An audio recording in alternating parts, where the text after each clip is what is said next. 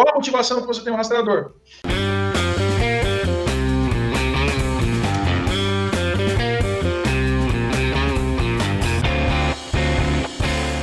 Opa, que é o Júlio César do canal Tudo sobre Gestão de Frotas. E nesse post nós vamos responder uma pergunta que é muito feita aqui no nosso canal e também pelos nossos clientes, que é o seguinte: você precisa informar, você é obrigado a informar para o seu colaborador, para o seu condutor, para o seu motorista que o veículo está sendo monitorado, que o veículo está sendo rastreado? Sim ou não? E para responder essa pergunta, eu vou passar para você um trecho da entrevista que eu fiz com o Dr. Fernando Gazaf. Ele é do jurídico, ele é um advogado muito experiente na parte de gestão de frotas e na parte de tecnologia que envolve monitoramento de veículos. E a entrevista na íntegra, ela está no nosso curso, Gestão de Frota para Todos, né, que é um curso para você que é responsável pelos veículos da empresa. Mas esse trecho é muito importante, você vai gostar, acompanha aí. O que, que a empresa tem que fazer quando coloca um rastreamento, um rastreador no veículo? Ela obrigatoriamente é, é, é, é, ela precisa informar o condutor. Lembrando que o condutor aqui da pequena e média empresa, ele é o técnico, é o vendedor, não é necessariamente aquele cara que é o motorista oficial que fica transportando carga, não é esse. É o, sim, sim. é o vendedor que usa o veículo da empresa para trabalho. Sim, então, sim. então esse, esse, essa empresa que contratou um rastreamento, foi lá e instalou, ele tem que oficializar isso para quem conduz o veículo ou não? Depende. Na verdade, assim, ó, quando você tem um, um veículo é, e você tem instala um rastreador nele, é, a gente precisa entender. A primeira coisa que a gente precisa entender, na verdade, é qual foi o motivo que por qual motivo você colocou um rastreador no seu carro? Se você coloca um rastreador no seu carro para segurança e única e exclusivamente para segurança, é, depende do seu protocolo de segurança dar a informação para o condutor ou não. Enfim, então isso vai depender de uma estratégia da empresa, tá? Agora, se você coloca um rastreador num veículo para controlar um processo, um processo de entrega, um processo de, enfim, seja qual processo que for, e esse processo está relacionado ao motorista, sim, você precisa dar informação para o motorista. Então, veja bem, a gente divide esse grande grupo aí de rastreador em qual a motivação que você tem um rastreador?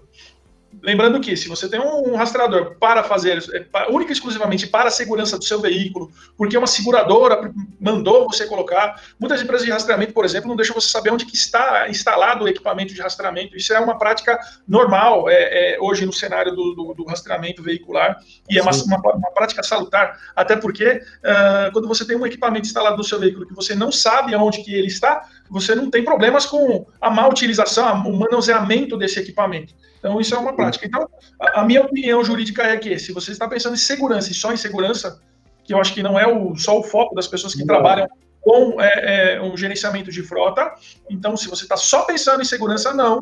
Se você está pensando em gerenciamento de frota, em melhoria dos, contínua dos seus processos, sim, você tem, por obrigação, informar o seu funcionário que ele está tendo, que ele, que ele tem as atividades monitoradas e ele tem que estar tá ciente disso, até por uma questão trabalhista.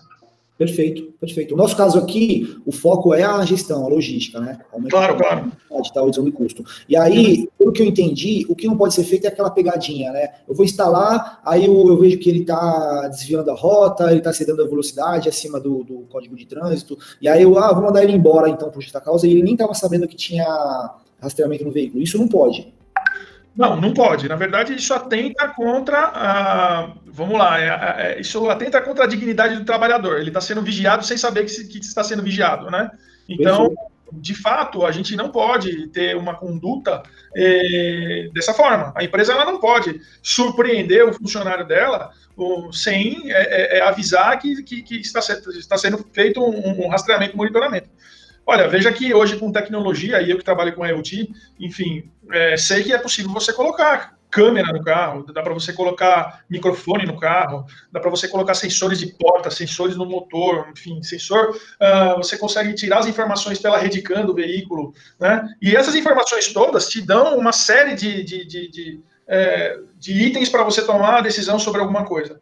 Uma das decisões que você pode tomar realmente é com relação à, condução do seu, do, do seu veículo, né? Do, como o seu condutor, como o seu motorista lida é, no, no, no, trânsito. Mas para isso, né? Até por uma questão de, é, até por uma questão de, de, você preservar as informações do próprio motorista, enfim, ele tem que saber que ele está sendo monitorado, ele tem que saber que essas informações é, saem do veículo e vão para uma central Tá? E ele tem que saber também que todos esses processos que são mensurados através de sensores e atuadores que estão no veículo, eles servem para alguma coisa.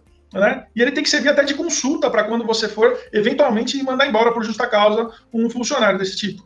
Por quê? Porque você tem uma prova que é uma prova judicial, enfim, é uma prova é, é, que tem valor é, judicial para uma eventual dispensa. Você tem que apresentar as provas para o seu funcionário. Não basta também você fazer uma demissão por justa causa, por exemplo, simplesmente alegando, ah, você tomou, você infringiu tais e tais regras. Se essas regras não são colocadas, se não são postas.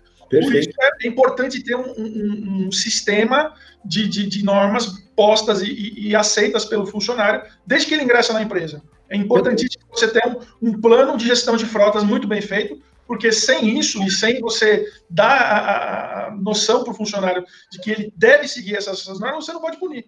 Então, Perfeito. é isso. Faz total sentido. E o que você falou agora, é, ele precisa saber as regras do jogo. Né? Com certeza. E eu posso chamar essas regras de um documento chamado política de frota? Você pode chamar da forma como você quiser. Eu acho que política de frota é, é um termo bem utilizado, até porque é de fácil compreensão, né? Ah. E que todo mundo que utiliza a frota de veículos da empresa ele está subjugado, ele está sobre as normas da política. Essa política, na verdade, ela integra uma política de compliance que as grandes empresas fazem e as pequenas empresas não, não se preocupam em fazer, por achar que é uma coisa muito extensa, muito complexa, quando na verdade não é. O fato de você estabelecer uma política começa do simples, né? O que se Sim. pode e o que não se pode fazer. É o que você disse, Sim. a regra do jogo. Né? É. Então, assim, se a gente tem a regra do jogo clara, se a gente tem a regra do jogo clara, e houve uma infração a essa regra, há uma penalidade. E essa penalidade também tem que ser clara. E aí, obviamente, é, estabelecendo uma política de frota, é, a gente tem que ter comprovado que o profissional tem ciência daquilo, tem que assinar. Claro. Sim, sim. Não adianta só eu, eu ter uma política de frota aqui, lá na, na intranet da empresa, e amanhã ele ia alegar que nem tinha conhecimento daquilo. Então.